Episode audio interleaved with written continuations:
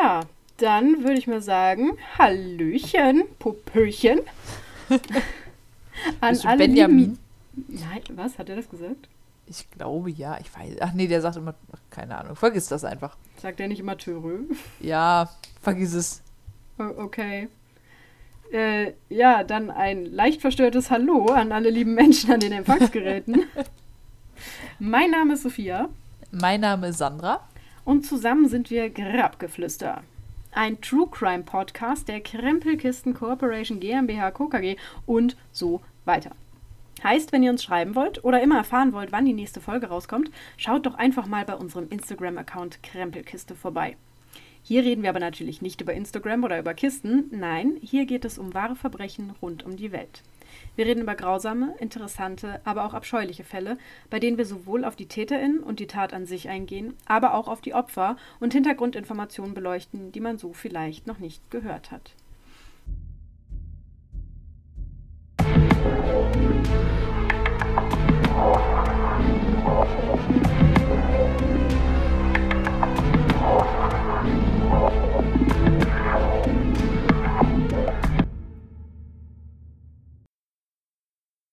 Und heute sind wir quasi am Ende unserer Sommerpause, das heißt bei Teil 8 unserer Forensik-Reihe. Mhm. Und in Teil 8 geht es um Nachahmungen und Fälschungen. Das ist jetzt auf den ersten Blick nicht direkt so spannend oder aufregend. Es geht um Menschen, die sich als andere ausgeben oder Dokumente fälschen, um selbst einen Vorteil daraus zu schlagen. Weißt du, woran mich das erinnert? Eine, eine Geschichte aus meiner Schulzeit. Weil, wenn wir früher Arbeiten geschrieben haben, dann haben wir die irgendwann wiederbekommen und da musste man sich die ja von den Eltern unterschreiben lassen. Also zumindest bei uns. Und ja, ich denke, das ist gängig. Ich, ich denke auch. Und ich war halt so ein Mensch, ich habe generell meine Schularbeiten immer relativ spät abends gemacht und habe dann schon das ein oder andere Mal von meiner Mutter auf den Deckel bekommen, wenn ich damit sowas irgendwie ankam, wenn sie schon halb im Bett lag. Und mir dann noch eingefallen ist, ich brauche aber ja noch die Unterschrift für den nächsten Tag. Und dann habe ich einmal, clever wie ich war, mir eine Karteikarte genommen. Und ich weiß nicht mehr, was ich meiner Mutter erzählt habe, aber sie irgendwas, dass sie mir irgendwas unterschreiben musste, dass ich ihr irgendwas ausleihe oder keine Ahnung was. Und dann wolltest Und du sie nachmachen? Nein, dann habe ich einfach weil ich dumm bin, einfach die Karteikarte aufgeklebt. Aufgeklebt. und dachte, es fällt nicht auf. Nein, das ist total unauffällig. Und habe dann darunter auch nur einen Kommentar von meiner Lehrerin bekommen. So war das aber nicht gedacht. Und dann durfte ich meiner Mutter erzählen, warum, wieso, weshalb ich das gemacht habe. Und dachte mir auch nur, es war dumm. Also im, im, Nachahmen und Fälschen wäre ich wahrscheinlich eine komplette Niete. Genau, da bin ich froh, dass die Leute in meinen äh, folgenden Fällen ein bisschen kompetenter waren, nenne ich es mal. Bist du etwa froh, dass äh, hier Straftaten begangen wurden, konnten Taten? Nein, natürlich nicht. Niemals. Ähm, aber kannst du auch rausschneiden, ist glaube ich gar nicht so spannend, aber mein Gott, mir ja egal, ich erzähle hier, was ich will, das ist mein Podcast, ihr könnt mich alle mal. Ähm, nein, Spaß, ich habe euch voll lieb und so. Nee, aber es gibt von, von Reinhard May, ja, ich mhm. bin Mitte 20 und höre Reinhard May, um, gibt es ein total süßes Lied, wo es halt auch darum ging, dass er halt sein Zeugnis kriegt und es halt so schlecht war, dass er es selbst unterschreibt. Und ähm, die Story ist dann in dem ganzen Lied, dass er quasi vom Direktor äh, ins Büro zitiert wird und er auch seine Eltern vorgeladen hat und der Direktor sitzt dann da schon so mit so einem richtig hässlichen Grinsen, so dieses, haha, jetzt kriegst du einen drauf, ne? Und die Eltern gucken dann so, ja, ja, nee, nee, ist meine Unterschrift. Mhm. Ja, ist ein bisschen kriegelig, weil ich habe vorher halt ganz schwere Einkaufstüten getragen, da hat die Hand halt noch gezittert, aber ist definitiv meine. Und ich finde es so süß, weil, weil er halt dann auch sagt, ja, ähm, das ist halt ein total schönes Gefühl für ihn gewesen, dass er wusste, egal was er macht, er hat jemanden, der ihn auffängt und der für ihn da ist. Ja. Und ich glaube, dass das, klar, das kann natürlich auch nach hinten losgehen, dass du dem Kind quasi damit signalisierst, du kannst jeglichen Scheiß machen, es hat keine Konsequenzen. Aber ich glaube, wenn mein Kind das machen würde, ich würde auch vor, dem, vor der Schule halt komplett behaupten, nee, ist meine Unterschrift, ganz klar. Mhm. Ich habe nie gelernt, wie man das offiziell macht. Und zu Hause kannst du dann mit dem Kind reden. Aber Ja. ich finde, dem Kind die Sicherheit zu geben, da ist jemand und da ist jemand, der dich auffängt, wenn du mal Scheiße baust. Ich glaube, das ist ein wichtiger, äh, eine wichtige Lektion. Ja. Ja, genau. So, das dazu. genau, ähm, aber hier geht es natürlich nicht um sowas Läppsches wie die Urkundenfälschung von einem Zeugnis oder einer Klausur in der Schule, sondern um ein bisschen größere Sachen. Ich werfe an der Stelle mal ganz kurz und nett gemeint die Hitler-Tagebücher ein. Mhm. Kurz zusammengefasst für die, die das nicht wissen, am 25. April 1983 verkün- äh, kündigte der Stern an, Hitlers Tagebücher gefunden zu haben. Also nicht die selbst, sondern jemand anders, der den dann geschrieben hat. Und kurz darauf wurde diese, dieses in Serie veröffentlicht und dabei hatte man leider nicht auf die Ergebnisse und Untersuchungen des Bundeskriminalamtes gewartet. Denn Ups. am 6. Mai, also nicht lange Zeit danach, stellte sich heraus, dass es sich eindeutig um eine Fälschung handelte. Und das Magazin Stern hatte halt bereits 62 Bände der vermeintlichen Tagebücher für eine Summe von 9,3 Millionen D-Mark erworben. Autsch. Ja. Äh, von dem Image-Schaden mal ganz abgesehen. Aha. So, und klar, sowas ist natürlich mehr als ärgerlich. Auf der anderen Seite ist es aber quasi ein Verbrechen ohne Opfer. Also zumindest keine Mordopfer. Ja. Moralisch ist es natürlich eine Sache, ob du daraus Profit schlagen solltest, äh, Tagebücher eines Mannes wie Hitler zu fälschen. Genau, ich gehe heute auf zwei kleinere Fälle ein, bei denen die Schriftanalyse zeigt, dass ähm, sie ein unverzichtbarer Teil in vielen Prozessen ist. Und um den ersten Fall ein bisschen verständlicher zu machen, stelle ich euch erstmal Howard Hughes vor. Der war ein US-amerikanischer Unternehmer, Filmproduzent, Regisseur und Luftfahrtpionier und lebte von 1905 bis 1976. Und ab einem gewissen Punkt in seinem Leben begann der Multimillionär sich immer mehr aus der Öffentlichkeit zurückzuziehen.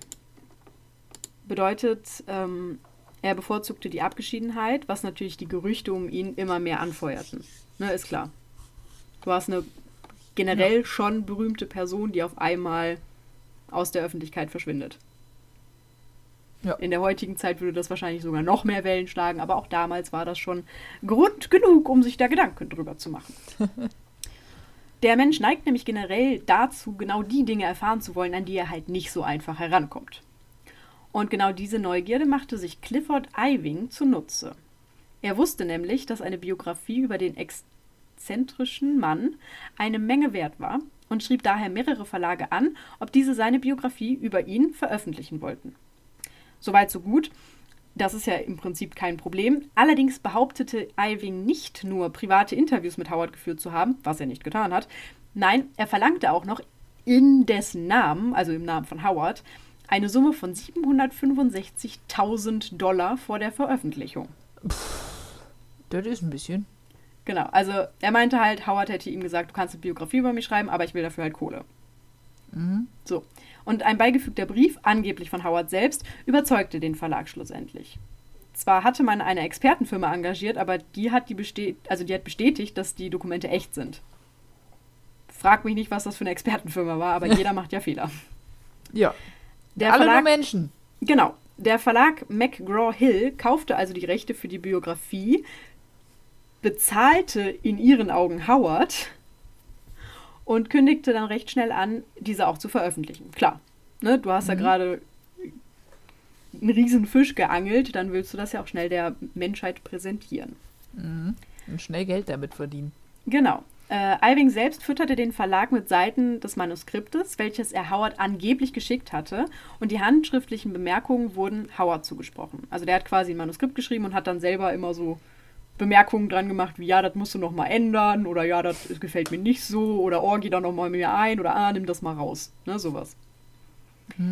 Und bei einer nachträglichen Untersuchung kam heraus, dass Iving selbst die Handschrift gefälscht hatte. What a surprise. Aber das tatsächlich sogar erstaunlich gut. Also er konnte die Handschrift von dem Mann sehr, sehr gut nachmachen. Aber nicht so gut, um die Expertin hinters Licht zu führen. so, jetzt hatte der Verlag angekündigt, dass sie das, diese Biografie rausbringen. Und kurz nach dieser Bekanntgabe schaltete sich die Huge Tool Company ein. Und damit hatte Alvin jetzt tatsächlich nicht gerechnet, denn der Millionär lebte seit über 15 Jahren fernab der Öffentlichkeit. Er hatte sich zwei Jahre vorher ein einziges Mal telefonisch gemeldet, weil irgendwie herauskam, dass er wohl tot wäre. Und er halt meinte so, nee. Ich lebe noch, alles Just gut. saying, ich werde mich trotzdem nicht zeigen, aber ich bin noch am Leben. Ja. So, und von dieser Company wurde dann eine Konferenzschaltung verlangt. Bei dieser musste dann Hughes, also Howard Hughes, um den es geht, um den diese Biografie geht, am Telefon über 20 Minuten lang alle Fragen zu seiner Person beantworten, um zu beweisen, dass er es wirklich ist. Weil kannst ja jetzt auch wieder davon ausgehen, dass das vielleicht ja auch ein Betrüger ist. Ja. So, nachdem er sich 20 Minuten lang jeglichen Fragen gestellt hatte, und ich meine wirklich jeglichen, irgendwas von wegen, ja, welche Farbe hatte das Kaugummi, was du an das Cockpit von deinem ersten Flugzeug geklebt hast? Mhm. Ne, so, so Fragen. Es erinnert mich daran, dass Windows mir einmal abgesprochen hatte, ich wäre ich selber, weil ich die Fragen bezüglich mir nicht beantworten konnte. Siehst du, so schnell kann das nämlich gehen. Ja. Naja, danach, also er hat dann irgendwann nach 20 Minuten war dann allen klar, okay, das ist er wirklich. Und dann bestritt er, Iving überhaupt zu kennen und natürlich auch ihm eine Biografie erlaubt zu haben. Außerdem Mhm. habe er auch nie Geld von einem Verlag bekommen. Ja, schlussendlich wurde Iving dann zu zweieinhalb Jahren wegen Betrug verurteilt. Ja. Relativ, relativ unspektakuläres Ende, ich weiß, aber ich kann ja jetzt nichts erfinden, was irgendwie cooler ist. Nachdem er von äh, dem, Mehreren dem Hubschraubern, Alligatoren und Polizisten auf Kamelen gejagt wurde. Äh, genau. Ja, viele Explosionen und so, bis man ihn dann endlich geschnappt hat. Nein, nein, er wurde halt einfach zu zweieinhalb Jahren verurteilt, fertig. Seine Frau Ja. übrigens auch, ähm, auf die lief nämlich das Konto, äh, wo das Geld hinging. Ja gut, mitgehangen, mitgefangen, wa? Ja, sozusagen. Ja, ähm, aber auch hier muss ich sagen, es ist im Prinzip ein Verbrechen ohne Opfer. Das Geld ging zurück und außer der Aufregung um eine solche Dreistigkeit wird auch Howard Hughes das Ganze relativ gut überstanden haben. Er hätte sich vielleicht damit rausreden können, dass er nur versucht hat, ein Lebenszeichen äh, ja, zu erhaschen. Das wird es gewesen sein. Ja, ähm, aber äh, ganz klar, diese Handschriftenanalyse, Graphologen nennt man die Menschen ja, äh, hat halt dazu geführt, dass herauskam oder auch mit herauskam, dass es halt wirklich eine Fälschung ist. Man hat danach auch noch ähm, Experten zu, äh, herangezogen, die sich das diese Konferenz angehört haben, wo Howard Hughes ja behauptet hat, nee, ich kenne den nicht und ich habe kein Geld gekriegt und die Biografie wird es nicht geben. Und diese Konferenz wurde dann verglichen mit älteren Interviews mit ihm in der Öffentlichkeit, wo man ganz klar wusste, dass er das ist, um halt auch wieder nachzuweisen, dass er das jetzt wirklich ist. Hm. Ein sehr verwirrender Fall, merke ich gerade, wenn man das so erzählt. Ja. Genau. Ja. Ähm, und da dieser Fall jetzt nicht ganz so spannend war, gebe ich zu, I'm so sorry. ähm, hier für die Leute, die es bis hierhin durchgehalten haben, ein Fall, in dem, in dem es um ein bisschen mehr geht als eine ganze Menge Geld, sondern um nicht mehr und nicht weniger als die Freiheit eines Mannes. Ghislaine Marshall, Marshall, ich bin mir bei französischen Namen nie sicher. Das kannst du auch nicht, weil französische Namen sind, äh, ja. Ich nenne sie im Folgenden einfach Ghislaine. Ja. Die war auf jeden Fall 65 Jahre alt, als sie tot aufgefunden wurde. In einer kleinen Stadt in Frankreich, die ich namentlich nicht erwähnen werde, weil ich sie falsch aussprechen würde, besaß die Witwe eine große Villa, in der sie bis dato alleine gelebt hatte. Sie wurde am 23. Juni 1991 gefunden. Als Todesursache wurde Erschlagen und Erstechen angegeben. Nach dem Täter musste man sich nicht lange umsehen, denn die ältere Dame hatte mit ihrem eigenen Blut eine Nachricht hinterlassen. Und zwar Omar m'a tuer.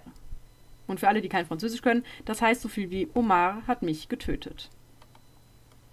Ah, Om Omar war der Gärtner des Anwesens, was mir krasse Reinhard May-Vibes gibt, von wegen der Mörder ist immer der Gärtner. ich wollte sagen, es ist ein Klischee. Ja.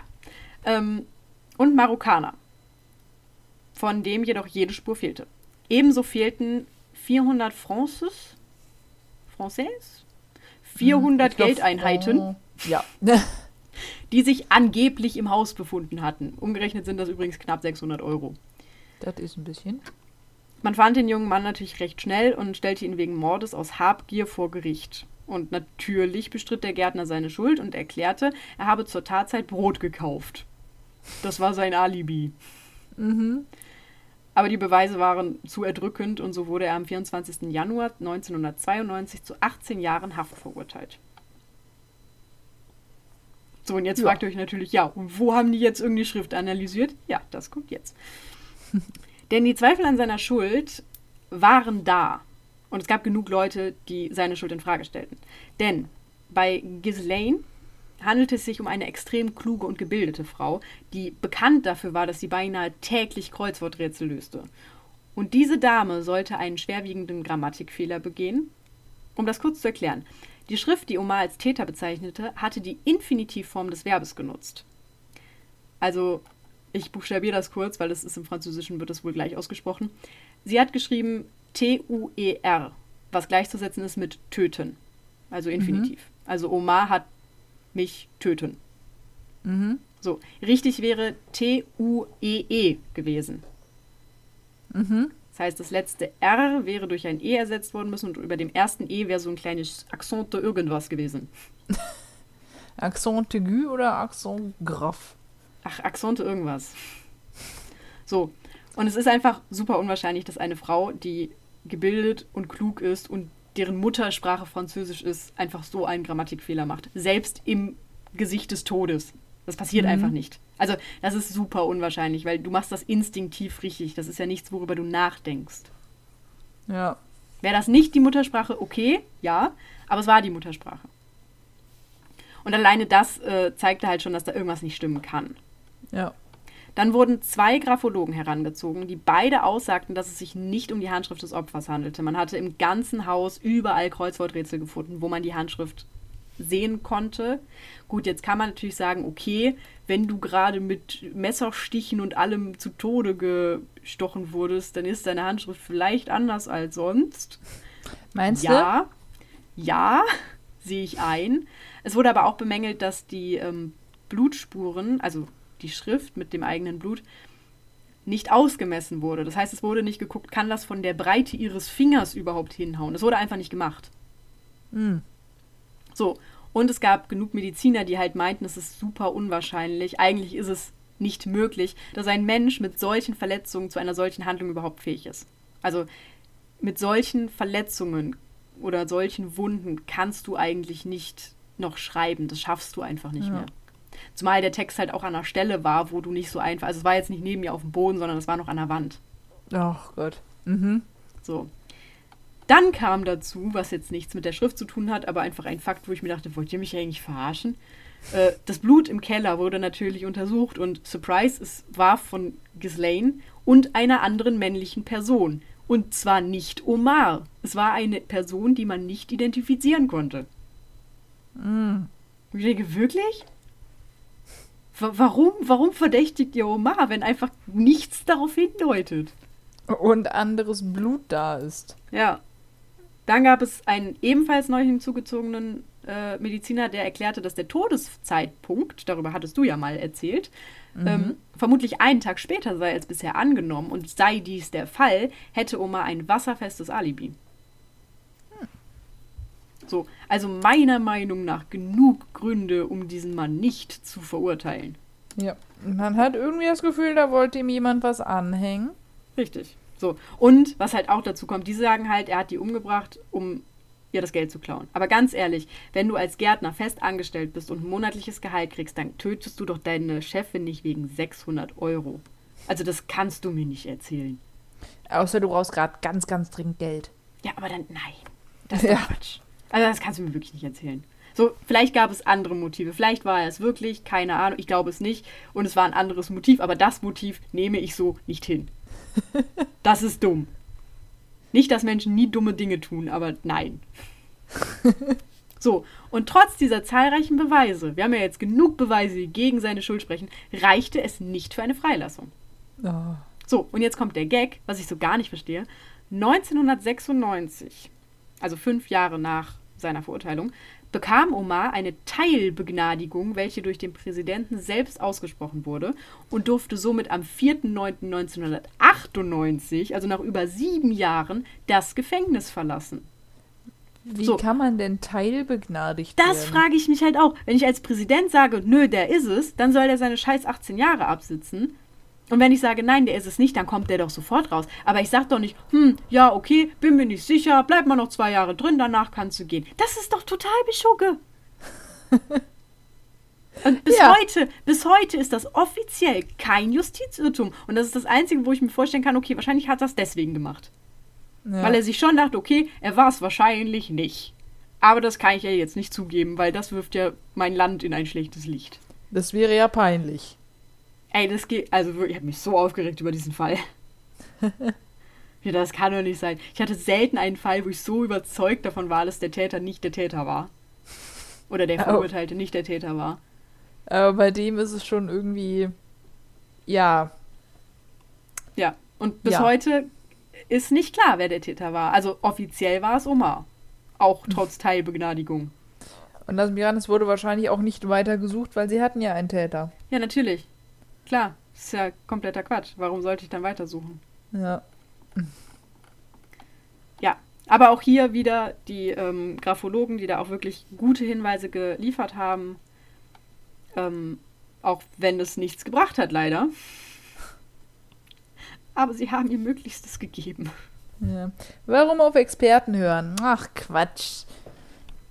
Genau, aber das ist, das sind halt so diese ganzen Feinheiten. Also es geht nicht nur um, ist das wirklich die gleiche Handschrift, sondern halt auch um zu gucken, passt das, was äh, geschrieben wurde, zu dem Charakter des Menschen, der es geschrieben hat. Also zum Beispiel dieser grammatikalische Fehler, wo man halt sagt, das ist, nein, das kann einfach nicht sein. Ja. Oder es wäre sehr, sehr unwahrscheinlich. Genau, richtig. So, ähm, es gibt ja auch so, weiß ich nicht, Studien oder Wissenschaften, die zum Beispiel sagen, wenn du mehr nach linksseitig schreibst oder mehr rechtsseitig, also dass die Schrift nach links oder rechts kippt, dass du dann einen so und so Charakter hast oder äh, wenn du die I-Punkte so machst, dass du dann so bist. Und ich weiß bis heute nicht, was ich davon halten soll. Ob ich das Ja. eher so in Richtung, ja, ist wie Sternzeichen oder ob ich das wirklich als richtige Wissenschaft anerkenne. Also es ist, Graphologie ist ja eine Wissenschaft, also es Ja. ist ein Zweig der Wissenschaft. Aber unterm Strich ist halt Homöopathie auch ein Zweig der Medizin und I'm not sure. so, das ist halt das Ding. Aber ich habe am Anfang echt gedacht, boah, übelst langweilig, ich habe eigentlich gar keinen Bock darauf, weil es halt nicht so spannend ist. Aber je mehr ich mich damit beschäftigt habe, desto spannender fand ich es eigentlich, muss ich wirklich zugeben. Weil es halt so faszinierend ist, was du aus einem Satz rauslesen kannst. Vor allem, es ist auch mal das, äh, was anderes als dieses klassische, oh mein Gott, wir haben Blut. Damit wissen wir jetzt alles. Sondern es ist so ein, okay, wir haben hier einen Satz. Wie arbeiten wir damit?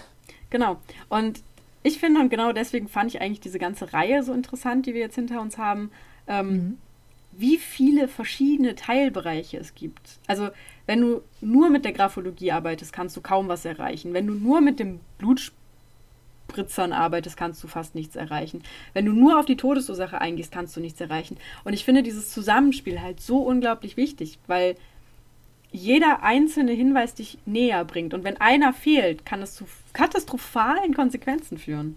Ja.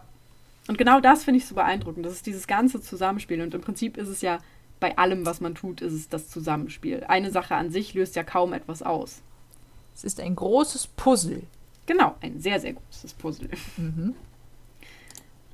Ja. Ähm, so viel dazu. Und im Prinzip war es das dann auch mit unserer Reihe.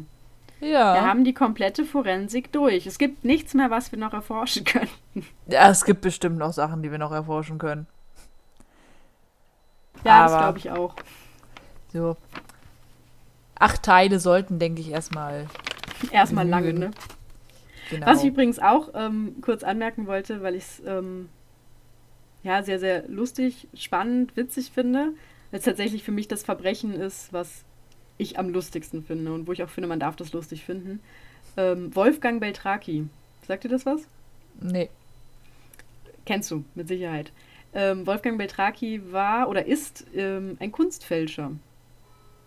Okay. Und der hat dadurch sehr, sehr viel Bekanntschaft oder Berühmtheit erreicht, weil er bei TV Total aufgetreten ist. Mhm. Ähm, wenn du dir diesen Auftritt noch nicht angeguckt hast, mach es. Ohne Witz, ich habe noch, ich habe selten einen so sympathischen Mann kennengelernt oder gesehen äh, wie den. Also ich kenne ihn nicht persönlich, ich würde so viel dafür tun, um ihn persönlich zu kennen.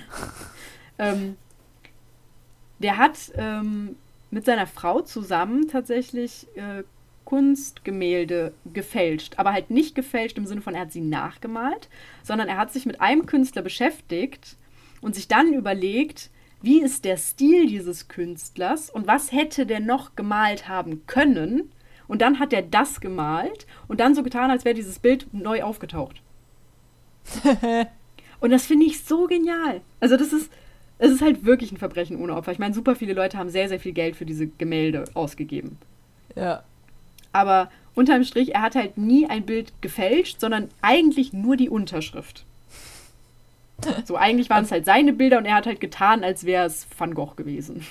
Aber auf die Idee musst du halt auch erstmal kommen und Richtig. das dann umsetzen können. Ja, und er hat, also er hat das so clever gemacht. Er hat halt teilweise, ähm, oder auch von Bildern, die ähm, schriftlich mal festgehalten wurden, wo man weiß, die gibt es, aber man hat sie noch nie gesehen. So, und die mhm. hat er dann gemalt. Und dann hat er irgendwie mit so einer ganz alten Kamera Bilder gemacht, seine Frau dann in so ganz altertümlichen Klamotten hingesetzt und die dann fotografiert und im Hintergrund hing dieses Bild, um dann sagen zu können, ja, das ist ein Bild von meiner Oma damals noch gemacht und da ist das Bild im Hintergrund und so lange ist das schon im Familienbesitz und hin und her. Also so clever. Und er ist dafür in den Knast gekommen, ja, weil er hat eine Straftat begangen. Mhm. Ähm, ist mittlerweile auch wieder draußen, malt immer noch, aber diesmal, also mittlerweile unter seinem eigenen Namen.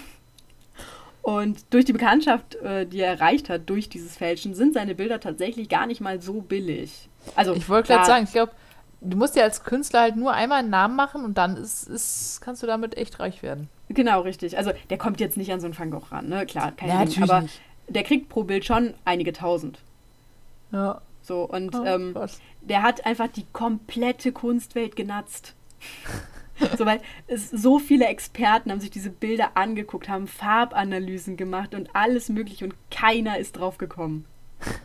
Und ganz am Ende war es halt wirklich das irgendwie ein Bild, was aus unfassbar vielen Farben bestanden hat, das wurde analysiert und eine Farbe konnte man halt nachweisen, dass es die zu den Zeiten, wo das Bild angeblich entstanden war, noch nicht gegeben hatte. Ah. Und das hat ihn im Prinzip überführt. Er hat halt eigentlich alle Farben immer selbst angemischt, aus so Natursachen, was es halt zu der Zeit gab. Und da war er wohl einfach zu faul. Ja. Und hat das deswegen aus dem Baumarkt gekauft. So, das war sein Fehler. Weil er halt auch meinte, ey, ganz ehrlich, ich habe das irgendwie 10, 15 Jahre gemacht und man wird irgendwann leichtsinnig. Ja.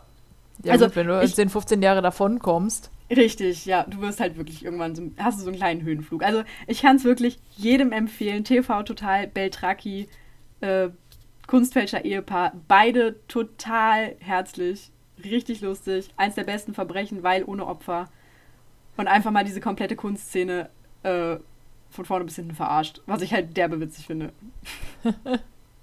einfach weil es halt zeigt, wie, ähm, wie beliebig Kunst doch ist. Also ich verstehe die Leute, die Kunst mögen und es gibt auch Gemälde, die ich ganz toll finde, aber unterm Strich haben die Leute die gleichen Bilder für das 300-fache ihres eigentlichen Wertes gekauft, nur weil ein Name drunter stand. Mhm. Das halt Markenklamotten gibt es auch in der Kunstwelt. Oh ja. Ja. Das gebe ich euch, euch allen als Tipp mit zum Ende dieser wundervollen Forensik-Reihe. Ja, ich habe auch noch einen Tipp. Weil es ging ja jetzt in dieser Folge um, ähm, was hat gesagt, Fälschung und Nachahmung. Genau. Und ähm, ich habe hier noch jemanden den solltet ihr am besten nicht nachahmen. Oh, diese Überleitung. Wie so ziemlich jeden anderen Darwin Award, den man nicht unbedingt nachahmen sollte. Ähm, und es geht auch um Leichtsinnigkeit und Höhenflug, wo wir da auch schon bei waren. Also, Mensch, ah, wir haben so. einen Lauf. Haben einen Lauf, genau. Und zwar ist es ein Darwin Award Gewinner aus dem Jahr 2003 in Colorado. Ähm, als der 20-jährige Tyler der Meinung war, ich will irgendwas machen, womit ich Eindruck mache. Wie man das halt so macht in jungen Jahren. Ne? Man möchte irgendwie aus der Masse rausstechen, man möchte irgendwie zeigen, was man kann. Und ähm, deswegen kam Tyler auf die unfassbar schlaue Idee, von einem fahrenden Auto zu springen. Und also der Plan war, er springt von diesem fahrenden Auto, macht eine Rolle und steht dann auf. So. Das war der Plan. Wie, wie man das im Film sieht. Er hat es auch tatsächlich schon einmal geschafft. Also er hat äh, den Asphalt geknutscht, aber er hat es auf jeden Fall überlebt.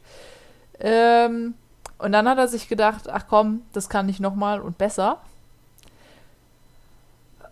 Ja, und dann ist er bei 40 Meilen pro Stunde aus diesem Auto gesprungen und nie wieder aufgestanden. Autsch. Ja. Weißt du, woran mich das erinnert? Woran? Um kurz weg von Tod und so zu kommen. Ähm, das war in, in, in ähm, Thüringen. Sind zwei Bekannte, also ich kannte die über eine Ecke. Mhm. Äh, Jugendliche, so 16, 17 Jahre. Und die waren halt mit ihren ähm, getunten Rollern unterwegs. Also sind deutlich schneller gefahren als 45 km/h, was die Dinger ja eigentlich dürfen. Und hatten Langeweile und dachten sich, hm, wir haben zwei Roller und wenig Gehirn, was können wir denn nur tun? Und dachten, okay, lass doch mal versuchen, aufeinander zuzufahren und uns dann abzuklatschen. Au. Das hat ein paar Mal nicht funktioniert, weil ne, zu viel Abstand und hin und her. Als es dann aber funktioniert hatte, haben sich auch prompt alle Knochen gebrochen in der Hand. Au. Weil halt sehr viel Geschwindigkeit im Spiel war. Also die sind so mit 60, 70 Sachen. Jeder. Und dann aufeinander zu und dann High Five. Ja. Au. Macht das Au. bitte nicht, Leute. Nee. Das ist nicht gesund. Also sie haben es halt beide überlebt. Klar, es sind halt nur Hände, aber äh, es hat au. sehr, sehr weh getan und es war sehr, sehr unnötig. Mhm. Ja. Gut. Aber Äh. immerhin nicht gestorben, um gute Uh, Stimmung zu verbreiten. gut. Ja, und dann ähm, hören wir uns in zwei Wochen erst wieder Mit einem richtigen langen Mit- Fall. mit einem richtigen normalen Fall. Da muss ich mich dann auch erstmal wieder dran gewöhnen. Ja, stimmt, ne? Da müssen wir wieder Äh. so lange miteinander reden. Ja. Na gut. Dann ähm, würde ich sagen, guten Morgen, guten Mittag, guten Abend, gute Nacht.